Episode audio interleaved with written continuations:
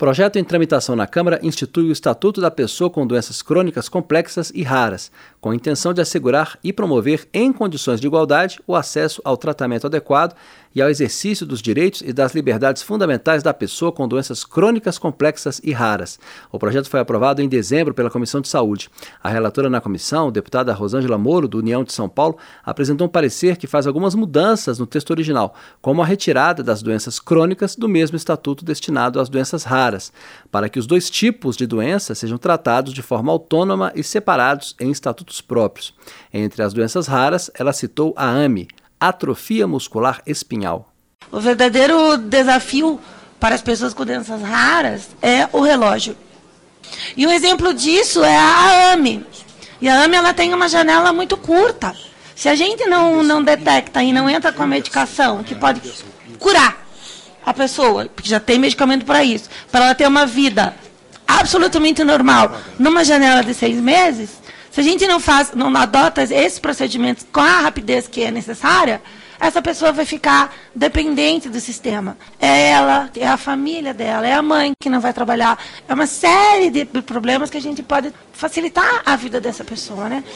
Uma das autoras da proposta, a deputada Maria Rosas, do Republicanos de São Paulo, afirma que a criação do Estatuto vai garantir e promover condições de igualdade, acesso ao tratamento adequado, respeito à cidadania e inclusão social para pessoas com doenças raras. Eu fui por cinco anos presidente da Abades, antiga Pestalozzi de São Paulo, e vivi diariamente a dificuldade de fechar diagnósticos e de políticas públicas para esse grupo dos raros e pessoas com algum tipo de deficiência. A saúde é um direito fundamental do ser humano. Por vezes são condições graves, crônicas e podem afetar significativamente a qualidade de vida dos pacientes.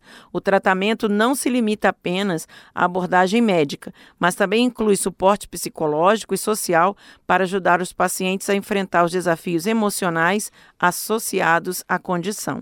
O Estatuto vai trazer dignidade e direito para os raros, a ABADES, da qual a deputada foi presidente, é a Associação Brasileira de Assistência e Desenvolvimento Social. Segundo a proposta, doença rara é considerada aquela que afeta até 65 pessoas em cada 100 mil indivíduos, conforme o critério da prevalência recomendado pela OMS, Organização Mundial de Saúde. Pelo projeto, essas pessoas têm os mesmos direitos previstos no Estatuto da Pessoa com Deficiência. O texto proíbe operadoras de planos e seguros privados de saúde de fazer distinção de pessoas com doença rara e proíbe que o empregador exija teste que que comprove a existência ou predisposição para a doença genética em candidatos à vaga de emprego. O texto aprovado pela Comissão de Saúde também prevê a criação do Cadastro Nacional de Pessoas com Doenças Raras e determina ações de prevenção a doenças raras no âmbito da saúde materno-infantil no SUS, Sistema Único de Saúde, com início precoce do tratamento nos casos em que a demora pode causar sequelas irreversíveis. A proposta ainda precisa passar pelas comissões de Finanças e Tributação e de Constituição e Justiça. O projeto não precisa precisa ser votado pelo plenário.